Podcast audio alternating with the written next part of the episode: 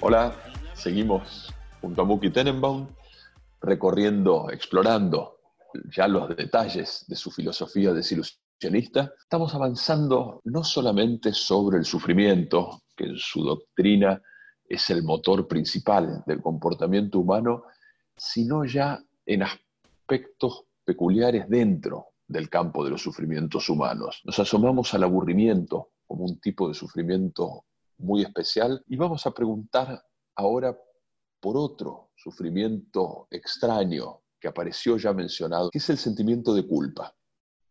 ¿Cómo funciona esto desde el punto de vista desilusionista? Primero de todo, vos mencionaste aburrimiento, y el aburrimiento, yo explicaba, bueno, básicamente funciona como un sándwich. Yo lo llamo un sándwich ontológico, un sándwich un del ser, ¿sí? en el cual tenés sufrimientos que te hacen ir hacia un lugar determinado, y si lo llegás a solucionar, va a aparecer el aburrimiento como sufrimiento, así que en ningún momento te quedás sin sufrimiento. ¿sí? Es decir, y este sándwich, en donde del otro lado al final está la muerte.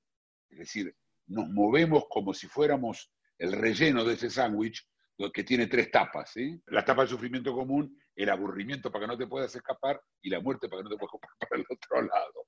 Así que vivimos en un mundo lleno de sufrimientos que aprendimos a lidiar con ellos. Pero la culpa de la cual vos mencionás es un sufrimiento muy particular. Si ya el aburrimiento era un sufrimiento que solamente los seres humanos tenemos, los animales no se aburren, de hecho hay una gran discusión si en general los animales sufren, no si adolecen, no si les duele. ¿sí? Eso, de eso no se discute, por supuesto, que, que el, animal siente dolor. La pregunta es si sufre. Y esa es una pregunta que no está contestada. Hay incluso filósofos que dicen que no, de los con los que yo estoy más cerca, y hay los que dicen que sí, que ellos sufren igual. Pero ninguno de estos filósofos dicen que los animales se aburren. Sí, a veces vemos un perro con cara de aburrido, ¿no?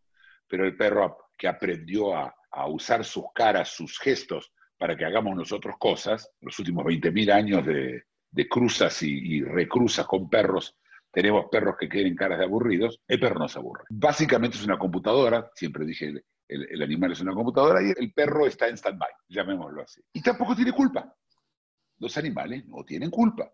Ahora, vamos a definir culpa, porque esto no es un tema, no lo quiero dejar colgando. Culpa es eso que se siente en el futuro de un acto, a veces durante el mismo acto también, pero en general después, a posteriori del acto, como resultado de un arrepentimiento, pero a diferencia de un arrepentimiento común, la culpa viene de adentro, siempre de adentro. El arrepentimiento em- puede ser más objetivo. Voy a dar un ejemplo, ¿sí? Este, salí de mi casa, dije no va a llover, seguro que no va a llover, salgo sin paraguas, se pone a llover, yo me arrepiento. Ya está. ¿Qué pasa ahora? O me mojo, no me mojo, me subo un taxi, me subo un taxi, digo qué, qué tonto, la próxima vez voy a salir con paraguas, y la próxima vez o salgo o no salgo con paraguas, y ahí terminó la historia. No pasó más nada. En la culpa, veo una señora que está cargando con unas bolsas, y la verdad es que estoy, no, no tengo ganas de ayudar a nadie a cargar bolsas, y ella está caminando despacito, subiendo a su departamento por las escaleras, y yo me voy. no hago nada. Y al rato, o al otro día, o cuando veo a otra mujer vieja, o porque sí, me agarra culpa. ¿Qué es culpa? Es un dolor, ¿sí? Muchos lo pueden describir físicamente, un dolor acá, un dolor en los hombros, un dolor en los pechos, es un, o el sufrimiento, y es un sufrimiento que tiene que ver con un arrepentimiento más una nueva evaluación moral, más un determinado gancho moral. Eso lo diferencia especialmente del, del arrepentimiento. La culpa es hoy probablemente el sufrimiento más común después del miedo. De hecho, el miedo a la culpa es el sufrimiento más común de todos, porque es el miedo que es el más común del sufrimiento, segundo sufrimiento más común que es la culpa. No todos tienen culpa. Esto tengo que explicar. Hay un grupo que se llama psicópatas. Los psicópatas que se, va, se suponen entre el 1 y 2% de la población no tienen culpa. Pero vamos a hablar de ellos, eso son la, la excepción. Estamos hablando ahora de nosotros. Y del problema de la culpa, porque es mucho más difícil de lidiar que cualquier otro sufrimiento. Porque involucra terceros, porque involucra reglas, porque involucra muchas cosas. Pero yo creo que con eso hemos explicado por qué la culpa es tan especial, ¿no? Y por supuesto es siempre sobre el pasado. El miedo sobre el futuro, la culpa es del pasado, y fíjate lo que es el miedo de la culpa. Es el miedo a que en el futuro, en, el pasado que yo tenga en ese momento, pues mm. culpa. Muy, por eso dije, muy especial, muy especial. ¿Qué está pasando con este sufrimiento tan especial ahora, en tiempos de pandemia de coronavirus, uh. donde muchos estamos uh. aislados en cuarentena? Muy interesante.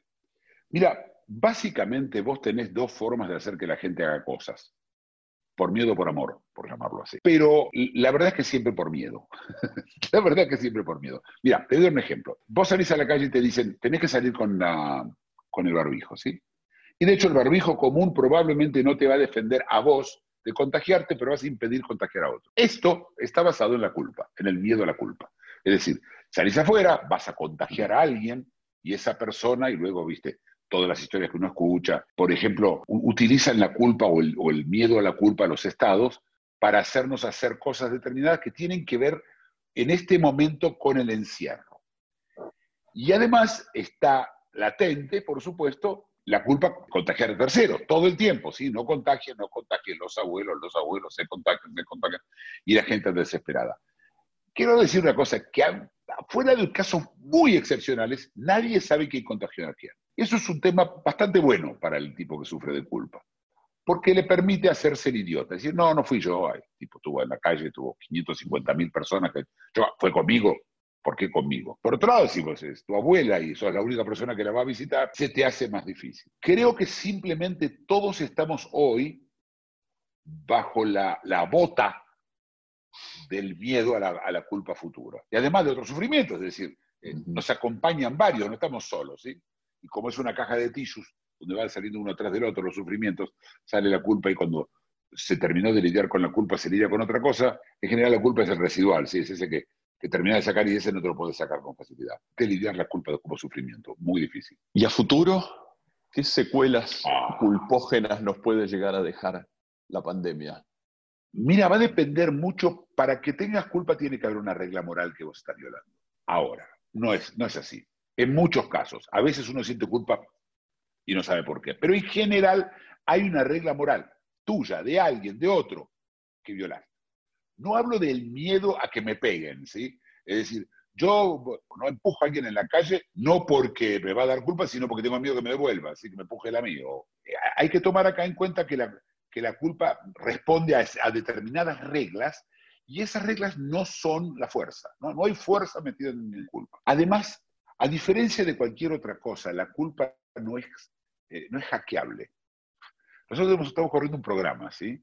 Y entonces me duele la cabeza. Cuando yo me estoy tomando una aspirina, estoy hackeando el programa.